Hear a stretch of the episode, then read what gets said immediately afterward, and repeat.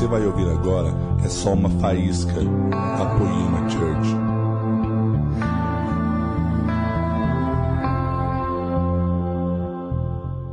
Estão felizes, igreja? Que alegria estar aqui. Eu estava ansioso por essa hora. Faz mais ou menos uma semana que eu estou sabendo, então eu fiquei contando os dias para dividir uma mensagem com vocês. E vocês sabem, a gente ainda está dentro da série Cultura do Céu, ela já deve estar acabando. Mas é uma das, últimas mensagens. Gente, quem tiver com a sua Bíblia, me acompanha aí. A gente vai começar essa mensagem em 1 Samuel, capítulo 17, no verso 14. Vocês devem conhecer essa história, mas acompanha comigo. A gente vai ler alguns versos. Entre o verso 14 e o 23. 1 Samuel, capítulo 17. Vamos começar aqui. Verso 14 diz assim: Davi era o mais novo, e os três maiores seguiram Saul. Mas Davi ia até Saul e voltava para cuidar das ovelhas do seu pai em Belém. Então esses versos são um contexto da história em que Davi vai encontrar Golias. Então estava acontecendo uma guerra em Israel, e vocês vão ver, depois vocês leem na casa de vocês esses versos. Mas por 40 dias a Bíblia diz que Golias se colocava na frente do povo e ficava caçoando do povo de Deus. Ô oh, seus crentes, seus trouxa, o que vocês estão fazendo aí? Deus não criou macho e fêmea só não. O que, que vocês estão querendo? E ele ficava afrontando o povo de Deus. Claro que isso foi uma contextualização, tá, gente? Eu acho que não tinha esse nível de perversão lá naquela época ainda. E aí, antes de, de Davi ver o que estava acontecendo, esses versos estão nos dizendo onde ele estava. Então nós lemos que ele era o mais novo de três irmãos e Saul era o, o, rei de Israel. Saul estava comandando a guerra nessa hora. Então Saul estava lá na guerra e Davi estava cuidando das ovelhas do seu pai. E o verso 15 que nós lemos diz assim que ele ia até Saul e voltava para cuidar das ovelhas. Então, por causa dessa situação de guerra, Davi ia ajudar Saul, ia ajudar o comandante da guerra, não lutando porque ele era o mais novo, mas ele voltava para cuidar das ovelhas do pai. Verso 17. Jessé disse ao seu filho Davi: Pega para os seus irmãos um efa de grão tostado e estes dez pães, e corre para levá-los para os seus irmãos no acampamento. Então, olha só, os irmãos de Davi, eles estavam na guerra. Davi não estava porque era o caçula, mas eles estavam. Então, aqui o pai dele disse: leva esses grãos tostados e pães para os seus irmãos. E um efa, se você tiver uma Bíblia de estudo aí, se vocês tiverem no rodapé, vai estar escrito que um efa significa 15 quilos. Então o pai falou: leva 15 quilos de comida para os seus irmãos lá na guerra. Então olha só o que Davi fez. O pai dele pediu isso. Verso 20: Davi se levantou de madrugada e, deixando as ovelhas com um pastor, pegou tudo e partiu, como Gessé lhe havia ordenado. Então o pai pediu uma coisa para ele: 15 quilos de grãos, não tinha carrinho de mão não tinha carro, não tinha nada disso.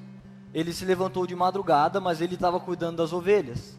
Então ele arrumou alguém para fazer a função que ele fazia e foi fazer outra. Só, Davi era só um menino e ele já fazia uma coisa que é uma luta para muitos de nós. A gente está fazendo uma coisa, se alguém pede outra, quem vai fazer o que você estava fazendo? Se você participa de um ministério. Imagina se a pessoa que está transmitindo online tem gente assistindo. Deve ter gente também que não pôde vir e está assistindo. Se a pessoa vai no banheiro e deixa a câmera ali. E daí quando eu estou aqui, a câmera fica gravando o guia ali. Porque o, o cara foi no banheiro e não conseguiu escalar alguém para fazer a função dele enquanto ele faz outra. Claro que eu dei um exemplo que ninguém faria uma coisa dessa, né? Mas alguém faz em outras áreas da vida. Então olha como Davi sendo menino, ele já agia de uma maneira intencional, de uma maneira consciente. E ele foi levar os 15 quilos para o pai. E aí, gente, porque nós estamos começando em Davi, porque eu vejo pessoas, e eu mesmo já fiz parte dessas pessoas, estou tentando sair desse time, que ficava assim, esperando a oportunidade em que Deus vai nos honrar, em que Deus vai fazer alguma coisa. Como que tá, cara? Deus vai, Deus vai me honrar, porque eu estou lá, mas o que você está fazendo? Aí eu tô lá na caverna de Adulão fazendo tudo. Um dia Deus vai fazer alguma coisa. Um dia Deus Deus vai lá na Receita Federal, abre um CNPJ, uma empresa para mim, eu fico rico. Um dia Deus me faz um bom pai, um dia Deus me faz um bom líder. E eu achava que um dia Deus podia fazer alguma coisa de repente. Então eu acordo bom líder, ou eu acordo bom filho, ou eu acordo rico e Deus fez. Finalmente chegou o dia em que Deus fez alguma coisa. Então agora eu fui honrado por Deus. Mas hoje eu penso que é muito menos místico do que isso. Eu penso muito mais que Deus nos deu capacidade de criar as nossas oportunidades através dos dons que Ele te deu, através da mente que Ele te deu, de você sentar e pensar o que eu posso fazer para o meu dia ser bom hoje, o que eu posso construir para o dia dos meus filhos serem bom amanhã, do que você ficar lá esperando uma coisa que Deus vai fazer. Então, esses serviços que Davi fez, Davi era o menor dos irmãos.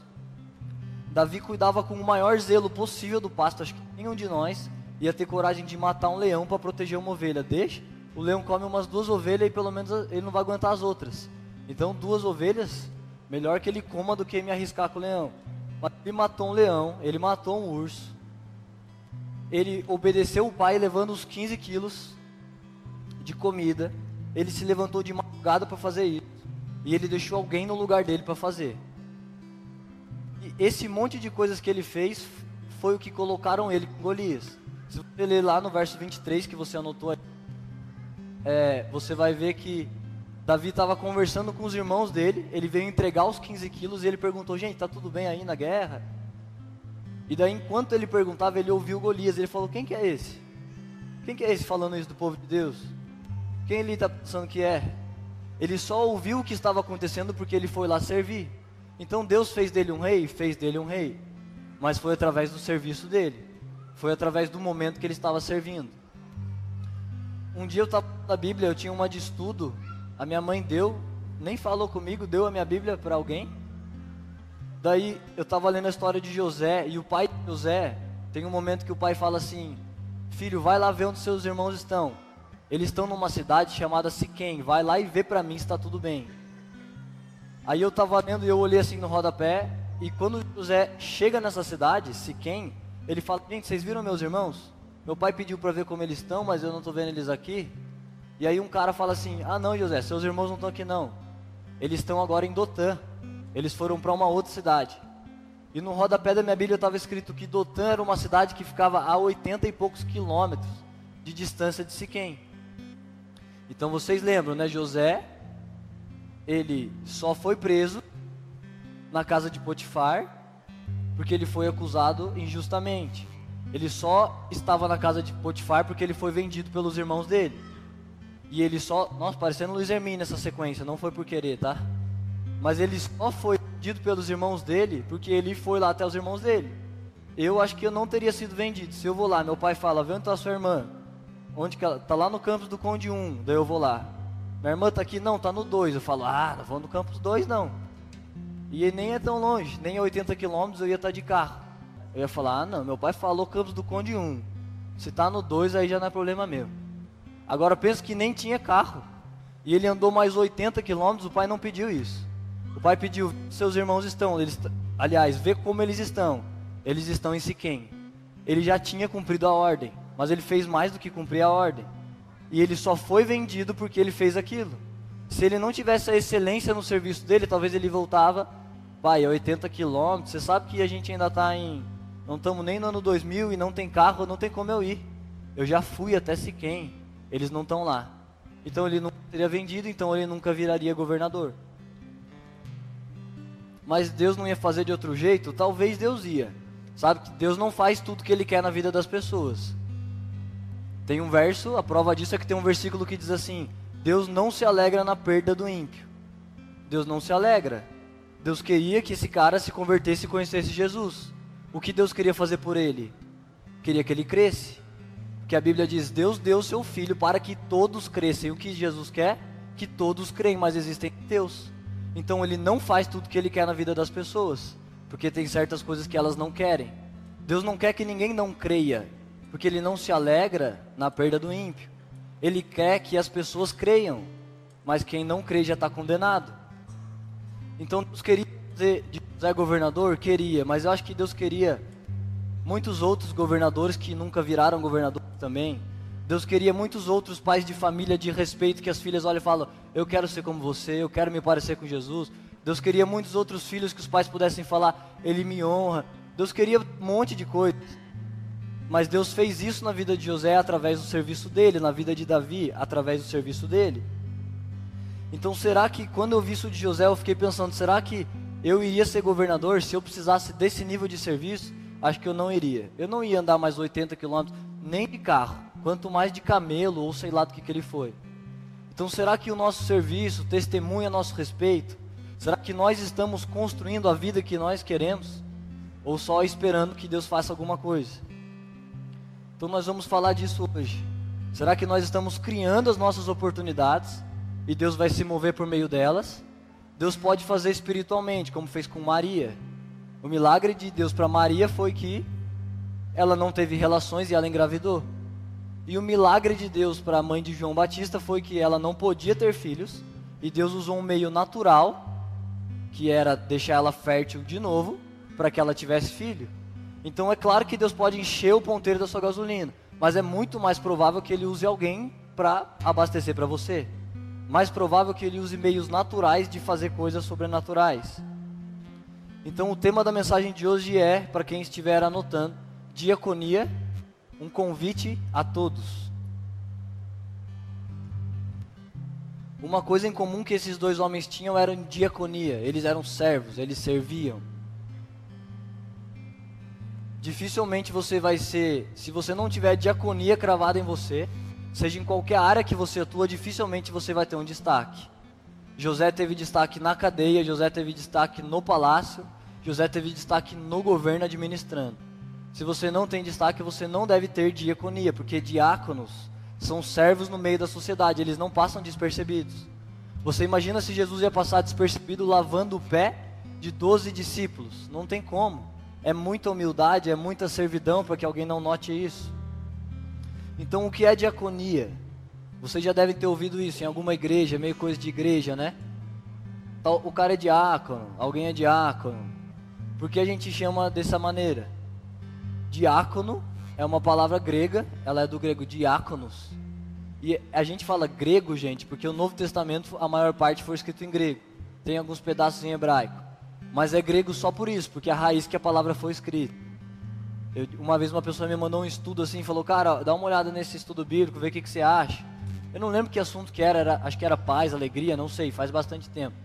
Aí a pessoa me mandou, alegria, do alemão, Glückwunsch, do inglês, porque a gente costuma falar do grego, mas não tem nenhum poder nessas traduções. É só porque é coisa da raiz. Não precisa ter de outros idiomas. Então, do grego, essa palavra diáconos, ela significa servo, ministro, diácono. E a tradução que eu mais gosto, se você tiver uma Oliver Tree, você abre em algum lugar da Bíblia que seja a palavra diácono e vai estar escrito isso, diáconos, que significa um garçom que serve a mesa. Essa é boa demais. Então, diácono não é apenas um título, um título de igreja. Diácono é um estilo de vida que todos nós somos convidados para viver. Abra aí a sua Bíblia comigo. Lucas 22, do verso 24 ao 30. Olha só, pensa se um dia você chegar na igreja e tiver pastores e líderes aqui discutindo assim: eu sou maior que dentro dessa igreja, eu sou quem mais prega. Não, eu maior porque eu ligo o som, você não liga o som, você não prega. Você não liga o som, as pessoas não discutem. Não, maior sou eu, eu fico semana pagando as contas da igreja. Você não paga a conta, não tem luz para ninguém ligar o som. Imagina as pessoas discutindo para ver quem era maior. Se ia ser ridículo para nós, imagina para os discípulos que estavam vendo Jesus e andando com Jesus. Então, olha o verso 24. Levantaram também entre si uma discussão sobre qual deles parecia ser o maior. Mas Jesus lhes disse: Imagina isso, gente. As pessoas discutindo quem era o maior. Jesus entra na conversa e fala assim: Os reis dos povos dominam sobre eles, e os que exercem autoridade são chamados benfeitores. Mas entre vocês não será assim. Pelo contrário, o maior entre vocês seja o menor, e aquele que governa seja como o que serve. Pois qual é o maior? Quem está à mesa ou quem serve? Porventura não é quem está à mesa, mas no meio de vocês eu sou como quem serve. Olha só o que Jesus estava dizendo. Às vezes, alguns de nós podemos estar num restaurante e tem um cara lá nos servindo. Talvez aquele cara não tem dinheiro para estar lá com a família dele, mas você está lá com a sua.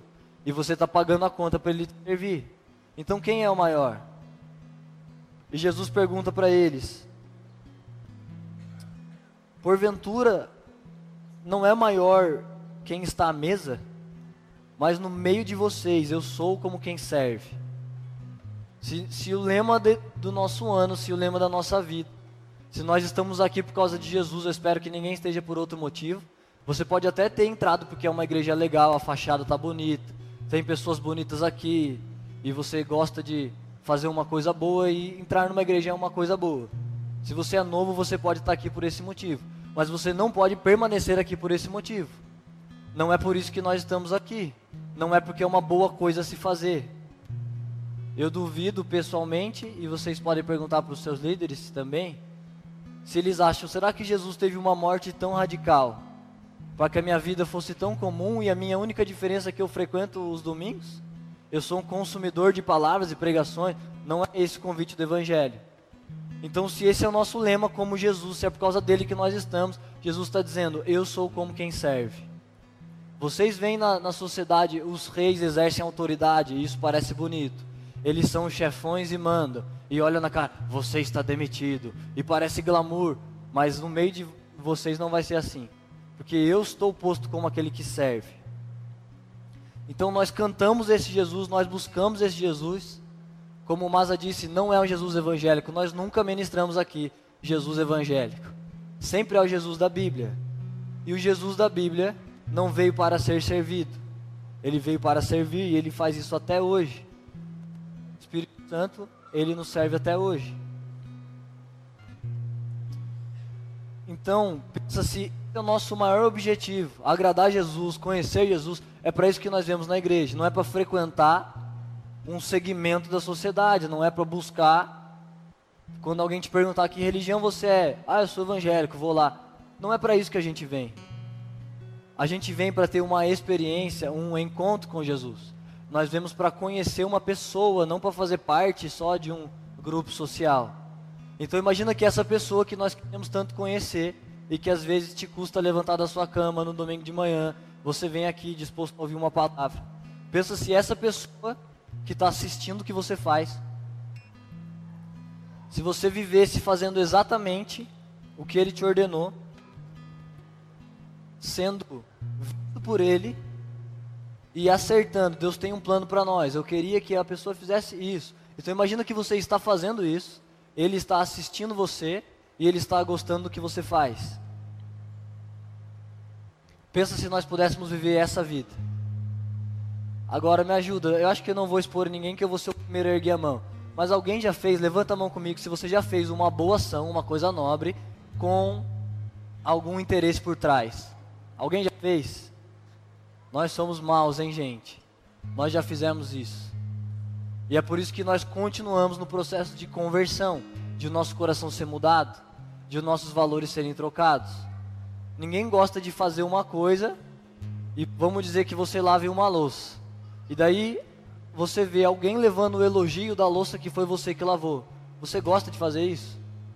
Você ia gostar que isso acontecesse? Mas você lavou a louça para ser reconhecido ou você lavou para ela ficar limpa? Uma vez eu, eu disse assim para um amigo meu, eu falei, mano, tem um amigo nosso sem dinheiro para pagar uma conta. Eu estou entrando mais com a ideia mesmo, eu não tenho dinheiro, mas eu sei que você tem. Eu estou contribuindo com a ideia. O que, que você acha? Da gente dar um dinheiro pro cara. Daí ele falou assim, falou, cara, é bom, ele tá passando dificuldade, eu falei, tá. Aí depois, vi esse cara assim de lado conversando, ele falou assim, cara, eu tava pensando com Deus, cara, e eu tô vendo que você tá servindo pra caramba, eu queria te dar uma semente. E eu fiquei meio assim olhando, o cara não tava me vendo, né? Eu falei, que? O cara queria dar uma semente, eu queria dar uma semente. Eu só não tinha o dinheiro, mas eu dei com o dinheiro dele. Só que ele nem falou de mim. Só que o que eu queria era ajudar o cara a pagar a conta, era servir o cara. Eu queria ser o bom samaritano. Olha, esse dinheiro aqui, quem está dando sou eu, viu? não queria isso. Mas a hora que eu vi o cara levando o mérito nas minhas costas, eu falei, ah, o cara tá de zoeira. Fui até falar com ele, falei, irmão, você tá de zoeira? Eu dei a ideia, você chega e fala pro cara, eu tava pensando, você não tava pensando, eu estava pensando, eu vi a necessidade do cara e falei pra gente ajudar o cara. Mas se a minha boa ação foi sem interesse, não precisa que ele fique sabendo que foi eu. Porque se o que eu queria era que ele pagasse a conta, ele pagou. Ele pegou o dinheiro e, e, e funcionou. Então, outra pergunta, não ergue a mão, mas você já perdeu a motivação de fazer uma coisa porque você não foi reconhecido? Você fez uma coisa e não foi reconhecido. As mães falam isso no clube das mães, né? A minha mãe não fala mais. Não é, não estou profetizando, ela não fala mesmo. Mas nas reuniões das mães, as mães costumam falar: Eu vou sumir dessa casa. Eu faço tudo nessa casa. Ninguém me dá valor. Então atrapalha a motivação não ser reconhecido por aquilo que você está fazendo. Mas a gente está cuidando da casa para ficar limpa ou para as pessoas verem? É quase que é para as duas coisas, né? É bom receber um elogio às vezes. Mas no reino de Deus, se você fizer as coisas para você ser reconhecido, uma vez estava eu um amigo meu envolvido em algum trabalho da igreja. Ele falou, cara, tem uma amiga minha que ela quer ajudar. Eu falei, ah, ela quer ajudar? Ela quer, daí ela fez lá um, ela fez um corre e ajudou. E eu lembro que tempos depois ela falou assim: Meu, é, até hoje ninguém me visitou e aquela vez eu ajudei tanto vocês. Eu salvei vocês. Eu não lembro a situação, não lembro mesmo que faz tempo, gente. Não lembro onde que ela ajudou. Mas eu sei que ela disse: Eu ajudei vocês e vocês não sabem nem onde eu moro. Daí eu falei assim: Você ajudou a gente? Mas a gente não pediu nenhuma ajuda. É claro, se você está envolvido em um ministério, gente, você está ajudando esse ministério. Mas por outro lado, o privilégio é seu de estar trabalhando para Jesus, de estar ganhando galardão. Não é exatamente um trabalho voluntário, é remunerado. Você vai ganhar muito bem, só que não é aqui e nem agora. Você vai ganhar galardão. Então eu falei, a gente, mas você não ajudou a gente, você ajudou Jesus. E não é uma coisa minha. Eu não estou ganhando nada porque alguém está transmitindo online. Quem está fazendo isso está fazendo para Jesus. Nós estamos fazendo para que a palavra chegue nas pessoas, alcance as pessoas. Então, no reino de Deus, se você fizer esperando que na igreja passe no telão o melhor funcionário do mês, você vai perder a sua diaconia. O valor de diaconia dentro de você vai ser deturpado, porque nós não fazemos esperando reconhecimento. Nós não fazemos com um bom interesse por trás. Você não aconselha alguém, pensa alguém falar, nossa, que cara sábio. Você não decora verso para citar na pregação e a igreja pensar, nossa, o cara estudar. Não é por isso. Não é demonstração de conhecimento. Os, as coisas que nós fazemos nos bastidores você não precisa postar. Se você está num bom lugar com pessoas importantes, não precisa postar. Pode postar, é legal. Às vezes eu faço isso, é legal comemorar. Mas não é para que as pessoas pensem uma coisa que a gente se move. Então, se a gente fizer e cair em uma dessas tentações, cara, eu vou fazer. Me chamaram para limpar a igreja. Limpar a igreja não. Mas me chamaram para fazer o ofertório, eu vou fazer. O tem mais gente, né, cara? Eu, eu sou mais pregador mesmo. Mas o pregador foi chamado para ser diácono, um garçom, um servo. O mesmo servo que limpa a igreja. Não são galardões diferentes, são só responsabilidades diferentes. Quem serve um copo de água para o profeta, por isso que eu esqueci minha água, pode ele receber galardão. Quem serve um copo de água para o profeta recebe o mesmo galardão dele. Então quem limpou a igreja recebe o mesmo de quem está. Precisa ter o mesmo coração para fazer essas duas coisas. Uma vez o Jason pregou aqui e ele contou que ele falava: Deus, eu quero ser ministro das nações, eu quero pregar adoração e ir nos lugares. Ele falou: Jason, você vai limpar os banheiros da igreja. Senhor, mas eu tenho um dom de adoração. Jason, mas você vai limpar as cadeiras da igreja primeiro. Se você não amar os, as privadas da igreja, se você não amar as cadeiras da igreja, se você não amar o chão da igreja, você nunca vai amar as pessoas que são a igreja. O coração de quem está fazendo uma coisa de destaque é o mesmo de quem não está fazendo uma coisa que aparece. Nós não estamos fazendo para aparecer. Diaconia é servir a quem quer que seja, como ao Senhor. Diaconia é trabalhar, construir, se doar, se dedicar para alguém. E você não se dedica a alguém para ter portfólio de portfólio filantrópico. Sabe quantas pessoas eu alimentei? Se Deus te amou para fazer isso, faz calado, faz nos bastidores. As pessoas vão ver seus frutos e vão querer te ajudar, mas não precisa ficar divulgando. Essa é a, minha, a definição que eu mais gosto. Olha o que é diaconia: usar tudo que temos e somos para que o testemunho de Cristo seja visto. Isso é diaconia, nos gastar inteiramente. Quando a gente está cantando a recompensa do seu sacrifício, tem um verso que diz em Apocalipse: para que o cordeiro receba a recompensa pelo seu penoso trabalho. Qual foi o seu penoso trabalho? Se entregar numa cruz por nós. Passar lá uma trajetória de três horas que deve ter durado mil anos, carregando uma cruz nas costas e se pendurou no madeiro. Inclusive, essa mensagem tem tudo a ver com o nosso ano como Jesus, porque Jesus é a diaconia em pessoa. O único momento que ele esteve mais alto do que os homens, que ele foi ele esteve superior aos homens foi quando ele estava lá na cruz, de braços abertos, ele estava olhando nos olhos das pessoas. Ele disse para João: Essa é sua mãe, cuida dela para mim. Então, o penoso trabalho de Jesus precisa receber uma recompensa. E essa recompensa somos nós, as nossas vidas. Diaconia é gastar tudo que temos e somos para que o testemunho de Cristo seja visto. Uma história dos irmãos, como era o nome? Africanos, angolanos, eu não lembro que se entregaram num navio negreiro. Quem não conhece essa história, levanta a mão para ver se eu vou contar. Moravianos, obrigado. Moravianos. Esses irmãos moravianos, para quem não conhece, o evangelho foi pregado no país deles, e no país deles tinha coloni colonização, não. Sequestro, acho que se chama de escravos, né? Vinham navios com pessoas, dominavam esses negros, enfiavam no navios e levavam eles embora. Então, esses, essas pessoas que escravizavam negros foram numa cidade do, do país deles e eles ficaram sabendo que o navio ia lá. Então eles foram até essa cidade, eles entraram no navio negreiro e eles disseram antes para a família deles: Nós vamos entrar lá. Porque o que nos salvou foi o evangelho de Jesus e nós vamos lá com os escravos pregar o evangelho para eles. Eles se entregaram como escravos para poder pregar o evangelho para os escravos.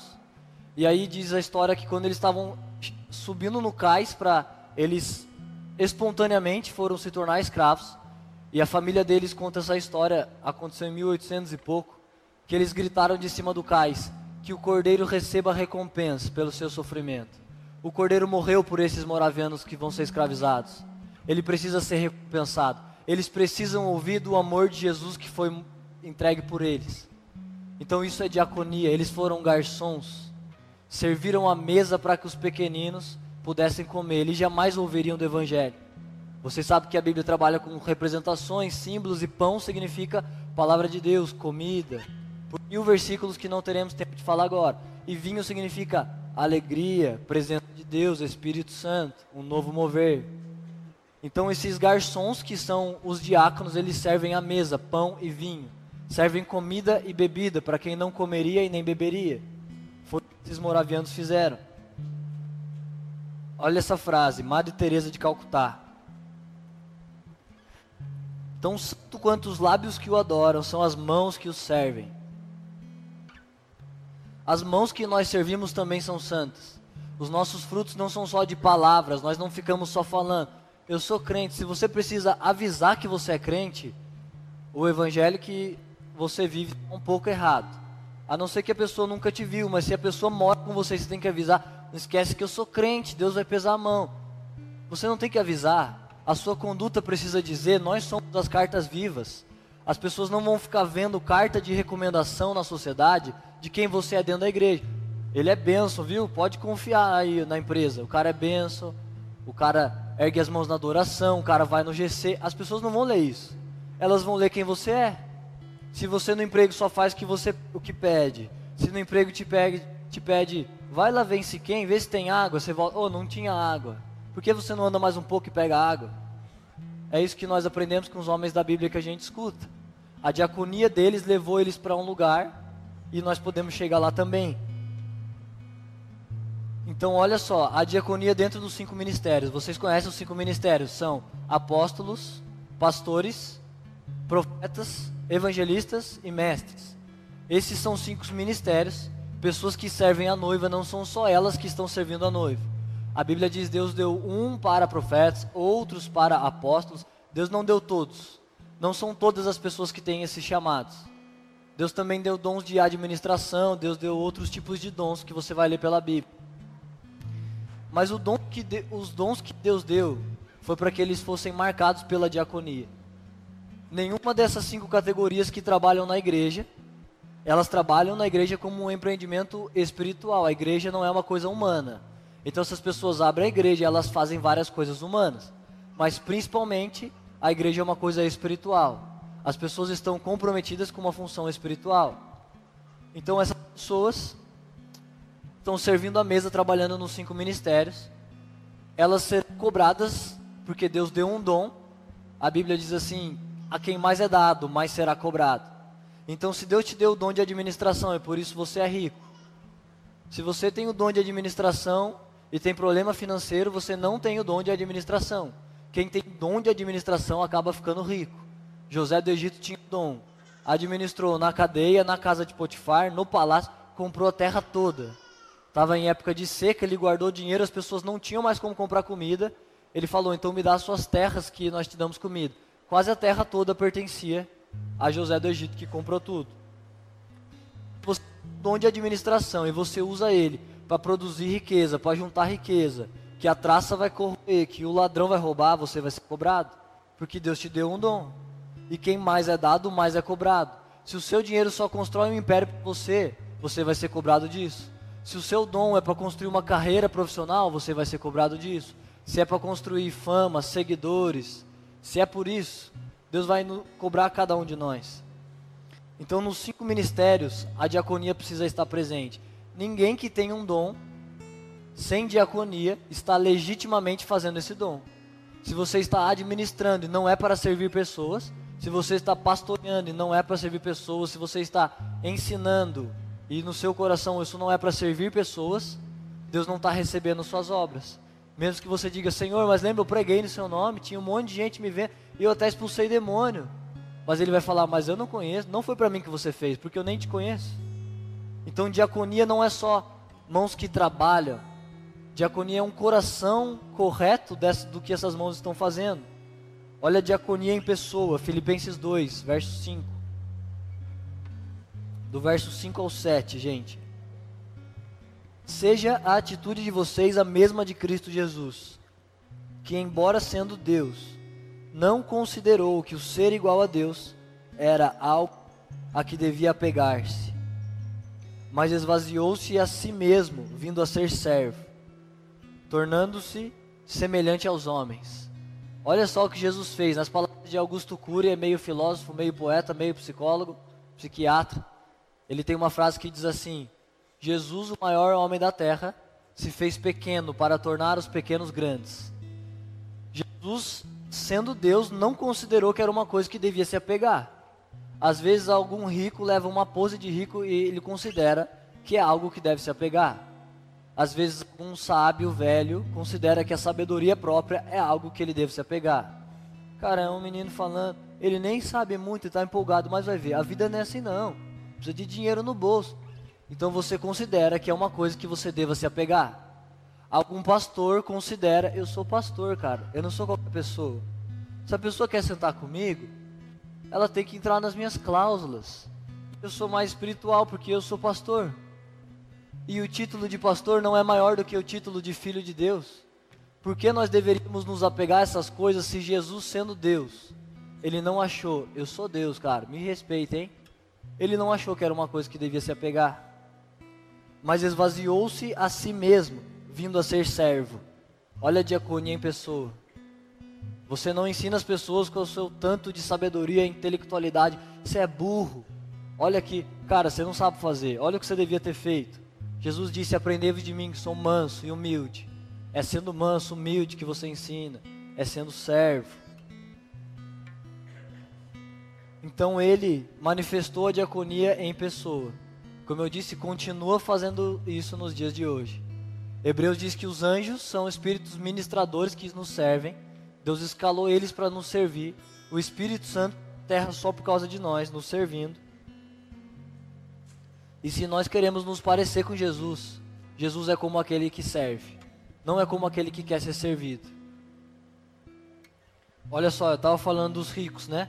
Olha esse verso. Lucas 16, verso 9. Nós estamos falando agora de diaconia nas riquezas eternas. Olha só até onde alcança a sua diaconia, o seu serviço. Lucas 16, verso 9.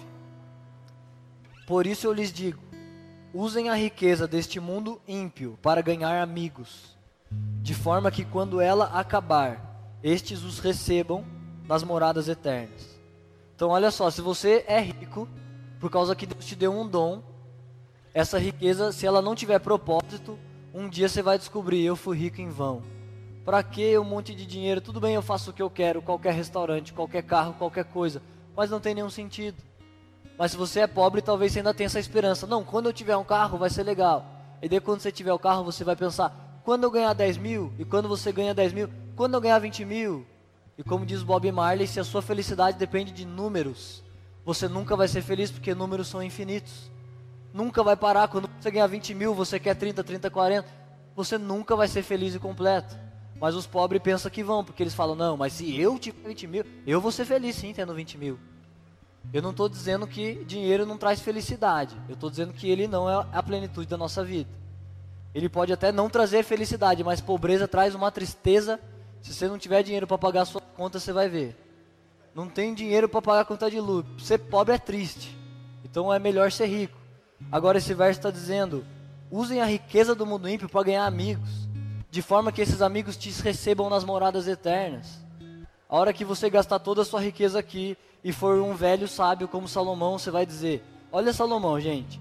Salomão disse assim: Quando eu quero tomar um vinho, eu compro as melhores virgens, aí eu compro as melhores terras, planto as melhores uvas e elas ficam pisando nas uvas para mim. E daí eu espero e tomo esse vinho. Não teve um homem mais rico que ele não teve um homem de mais glamour do que ele, de mais requinte do que ele. E a conclusão que ele chega no fim da vida é: para mim tudo foi como correr atrás do vento. Então, se você quiser acreditar, se você não quiser acreditar, então lá com 60 anos você descobre. Mas se você quiser, eu nem sou velho nem sou rico e, e te garanto, se você gastar sua vida por causa disso, tudo vai ter sido como correr atrás do vento. A sua riqueza, não lembro quem que é o dono dessa frase, mas herança é o que você deixa para alguém. Se você deixar uma herança para alguém, você vai ajudar essa pessoa e ela vai gastar tudo. Se você deixar um legado, legado é uma coisa que você deixa em alguém. A sua riqueza pode ou deixar herança, um monte de bens e dinheiro, demorou, deixa, nós vamos gastar, me chama para gastar junto. Ou a riqueza pode deixar legado em alguém. A pessoa assistiu o seu caráter, ela viu o que você faz com o dinheiro, você ganha amigos com o seu dinheiro. Não estou dizendo para comprar pessoas, mas a Bíblia está dizendo não fica pensando só que, no que é terreno. Como o falou, não fica sobrevivendo. Cara, eu não posso dar meu celular, não posso dar o dinheiro. Eu preciso disso para viver. Use essas riquezas para que você possa colher na eternidade. Nós estamos aqui por causa da eternidade. Se a vida só acaba aqui, é melhor a gente nem vir na igreja. Curso de coach, que você vai se dar bem mais bem nessa vida. Mas se não acaba aqui, se tem uma coisa mais real do que essa terra, nós devemos investir nela. Você é diácono com as suas riquezas, investe em pessoas, investe em amigos. Olha o que Paulo diz para Gálatas. Imagina se eu falasse aqui na igreja, gente, vocês sabem que eu não sou rico, mas eu estou ensinando a palavra. Então eu estou usando meu dom de ensinar a palavra. Então quem é rico, usa o seu comigo. Gasta dinheiro comigo. Paulo disse exatamente isso para os Gálatas. Aqueles que repartem a palavra são dignos de dupla honra repartam seus bens materiais com eles. Paulo está ensinando isso para a igreja. Evangelho também é bem material. Evangelho, palavra de Deus também é dinheiro. Embora a sociedade faça parecer que as igrejas estão corrompidas, que as coisas estão roubando das pessoas, mas existe um povo remanescente que não está corrompido, que usa o dinheiro como diaconia, usa o dinheiro para projetar pessoas, para promover pessoas. E diaconia ia no ajuste perfeito do corpo. Esse é demais também. 1 Coríntios 12, 26 e 27. Hoje estamos cheios de versículos, né? Eu não costumo ler muitos versos, porque eu não fico citando endereços, mas tudo que eu falo está por ali. Mas dessa vez estamos lendo bastante. Então olha só, verso 26 e 27. Olha a diaconia no ajuste perfeito do corpo. 1 Coríntios 12, tá? Quando um membro sofre, todos os outros sofrem com ele. Quando um membro é honrado, todos os outros se alegram com ele. Ora, vocês são o corpo de Cristo, e cada um de vocês individualmente é membro desse corpo. Gente, nós usamos a nossa diaconia para ouvir pessoas. Se você não consegue ouvir alguém, você nunca vai poder servir alguém. Usamos a nossa diaconia para honrar pessoas. Nesse mesmo capítulo, Paulo diz assim: Sabe os membros que parecem ter menor valor? O que parece ter maior valor? Mudar uma seta do data show para que as pessoas possam ler a letra ou ficar pregando por quase uma hora? Paulo diz: os membros que parecem ter menor valor, procurem dar a eles mais honra. É muito mais fácil que a gente honra quem aparece, mas para que as pessoas estejam aparecendo, tem muitas pessoas não aparecendo. As pessoas do online estão trabalhando e não estão sendo vistas. Como diz em Gênesis, o que se vê é criado pelo que não se vê. Vocês estão vendo cadeiras limpas, a igreja está limpa. Se você andar descalço, seu pé vai ficar limpinho.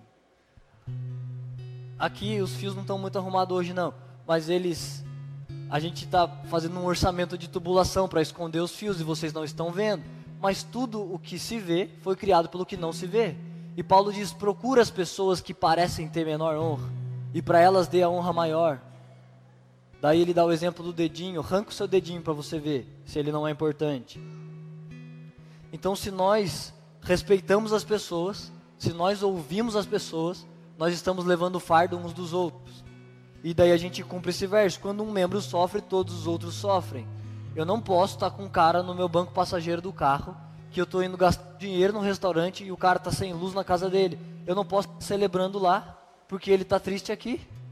E como eu disse, pobreza traz uma tristeza. O cara está triste, está com a luz cortada. Pregar família não é falar hebraico carral, que significa tribo. Como eu vou ficar falando para vocês de hebraico carral se o cara do meu lado não tem dinheiro para pagar a conta de luz e eu não sirvo ele desse jeito? não é diaconia, não é o que Jesus fez. Jesus lavou pé, os pés das pessoas. Jesus foi menor do que as pessoas. Eu sempre falo essa história, para mim é forte demais. Imagina só que quem me chamou? O Dezão. Se o Dezão fala assim, gente, vou chamar um cara aqui que é monstro. Eu prego muito, mas esse cara aqui, ele vocês vão ver. Nossa, eu não sou digno nem de orar por ele aqui. Imagina se ele fala isso. Eu me sinto, nossa, ele falou que eu sou o cara, eu sou o gato, as pessoas vão ver e venho aqui derramar um monte de conhecimento, porque afinal o Dezão disse isso de mim, ele me apresentou dessa maneira. É a minha oportunidade de então mostrar quem eu sou. Eu fui apresentado por alguém e agora eu vou mostrar, vocês vão ver porque que ele falou isso. Eu realmente sou o que sou. Agora aconteceu isso exatamente com Jesus. João Batista estava dizendo assim: gente, eu estou batizando pessoas e vocês estão crendo no, nesse batismo de arrependimento. E eu vim para preparar o caminho para alguém, mas ele está chegando. E quando ele vier, vocês vão ver. Eu não sou digno nem de desatar a correia das sandálias dele. Eu vou batizar com água daqui a pouco, mas ele batiza com fogo. Imagina só essa descrição, a multidão esperando para ser batizado. Então Jesus chega lá. Daí ele diz para as pessoas: Era esse. Lembra que eu falei do cordeiro que tira o pecado do mundo? É ele. Esse é o homem que batiza com fogo. Esse é o homem que eu não sou digno de desamarrar sandálias. E sabe o que Jesus disse essa hora? Ele subiu no púlpito, todo mundo falou: É ele. Então era ele que estava dizendo. Jesus não disse nada.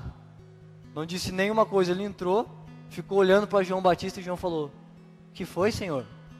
Lê lá na história. Jesus falou: Me batiza? João falou: Eu? Como eu vou te batizar? Você é que tem que me batizar, Jesus. Ele falou: Não, tem que ser assim para que se cumpra o que diz as Escrituras. Jesus, a trajetória de Jesus sempre foi marcada por serviço, humildade, ele sempre foi pequeno, ele sempre serviu as pessoas.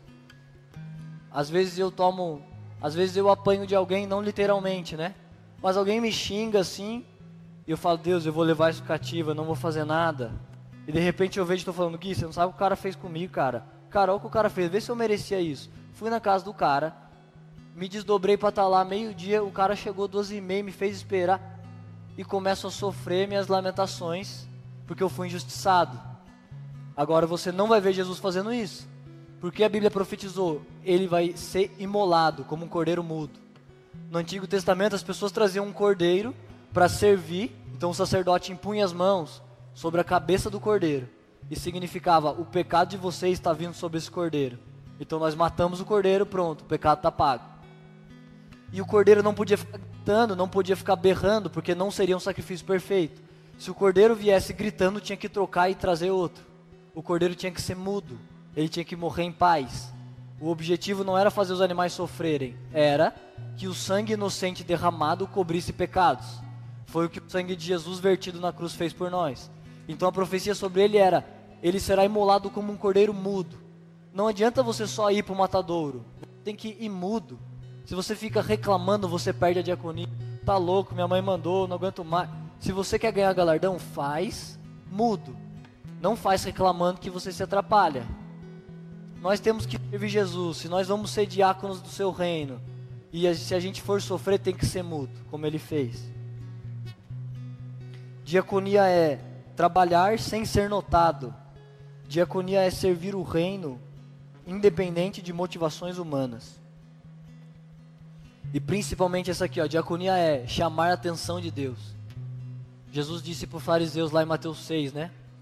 Aliás, para os discípulos: quando vocês forem orar, não fiquem fazendo orações longas, com palavras complexas, para que as pessoas pensem: nossa, esse é santo, hein? Porque os fariseus fazem isso porque eles gostam de receber recompensa. Eles gostam que as pessoas pensem: nossa, o cara é top.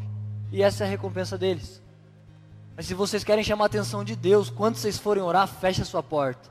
Fica lá quietinho, isso vai chamar a atenção de Deus. Às vezes que eu estou nesse lugar que falo, Deus, eu não sei se eu mereço, as pessoas na Bíblia que atraíram sua atenção fizeram tanta coisa, o que eu estou fazendo? Eu só estou aqui. A Bíblia diz que Jesus se levantou do trono para assistir Estevão. Pensa Estevão, a Bíblia diz que ele tinha olhos como de anjo.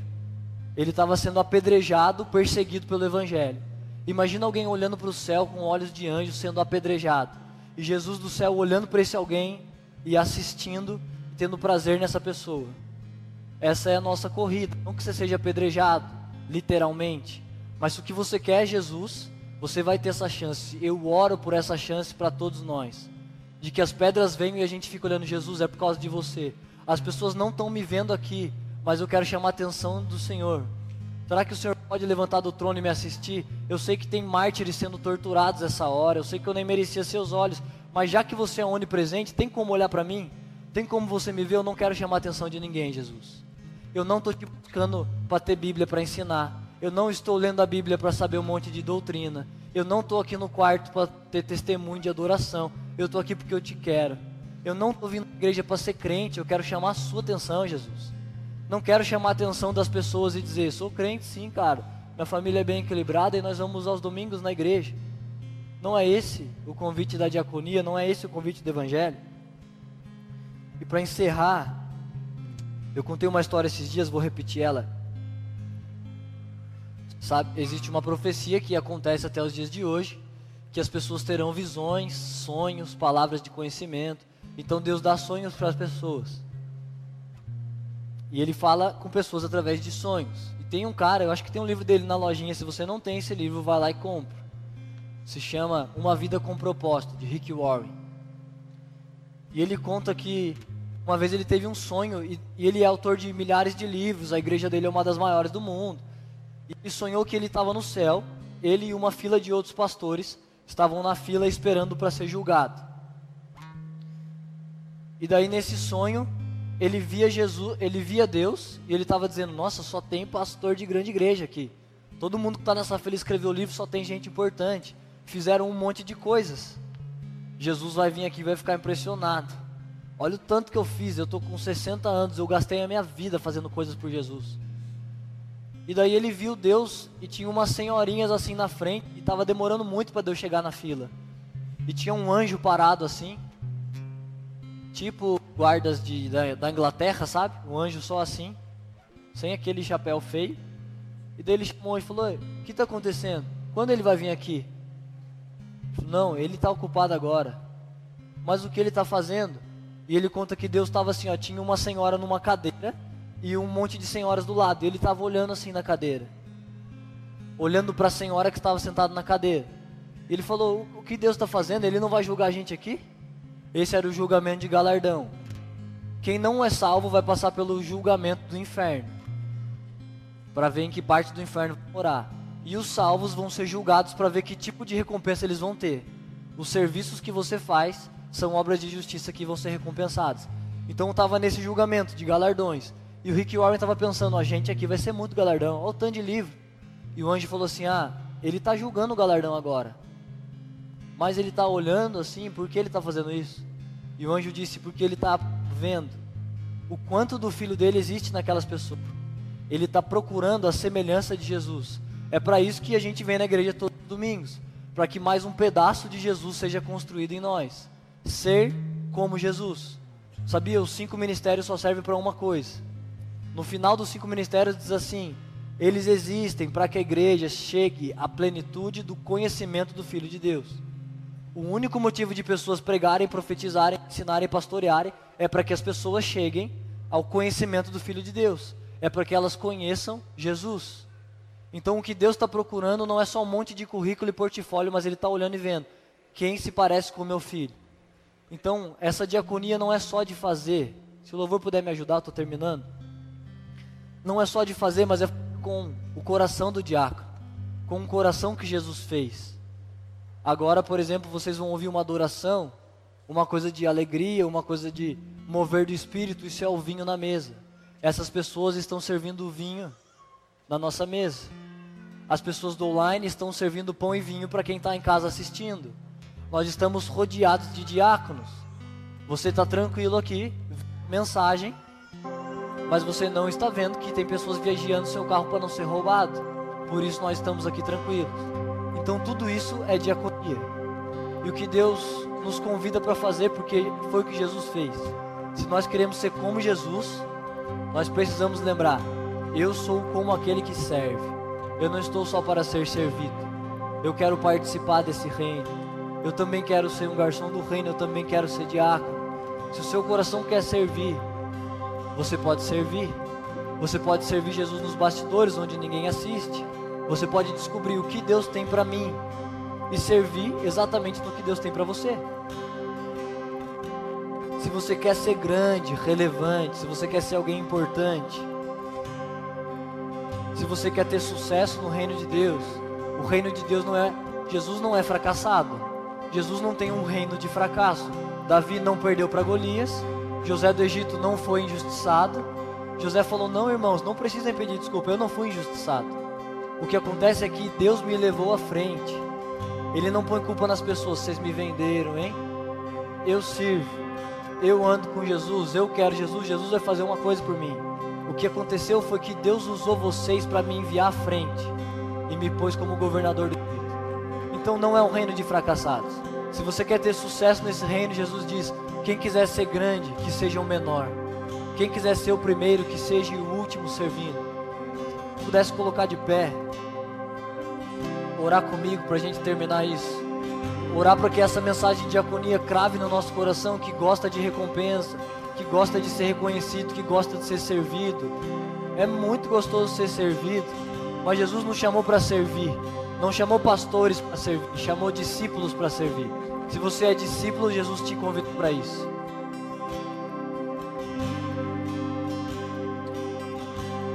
Obrigado, Jesus.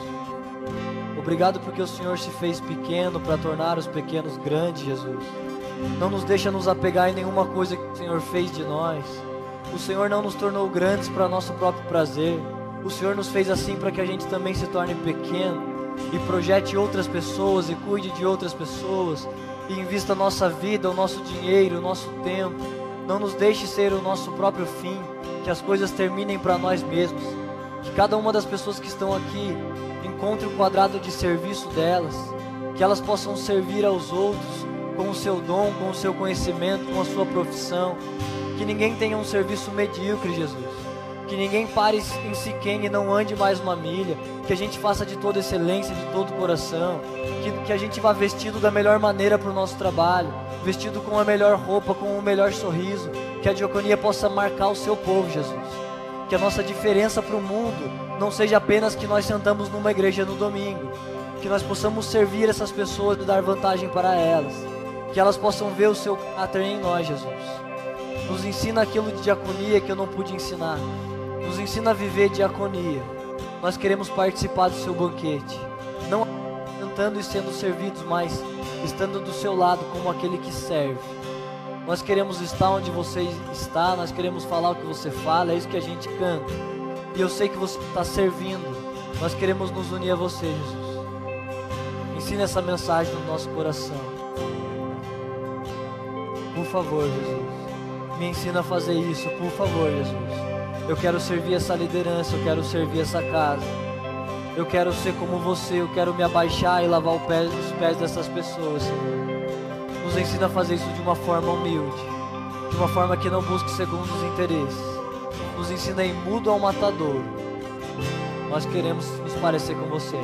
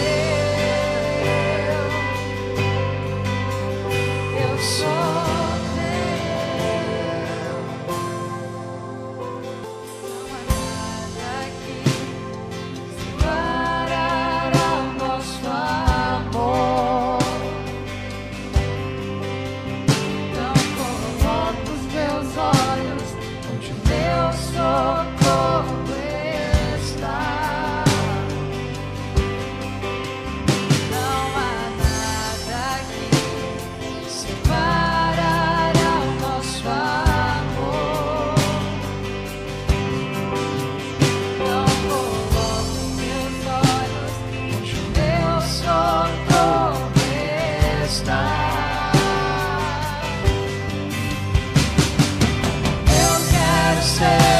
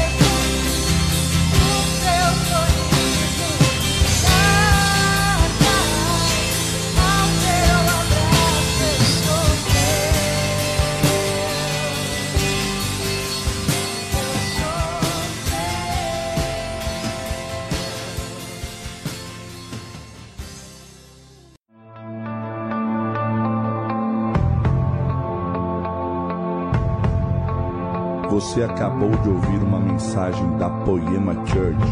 Para mais informações, acesse o nosso site poema.com.br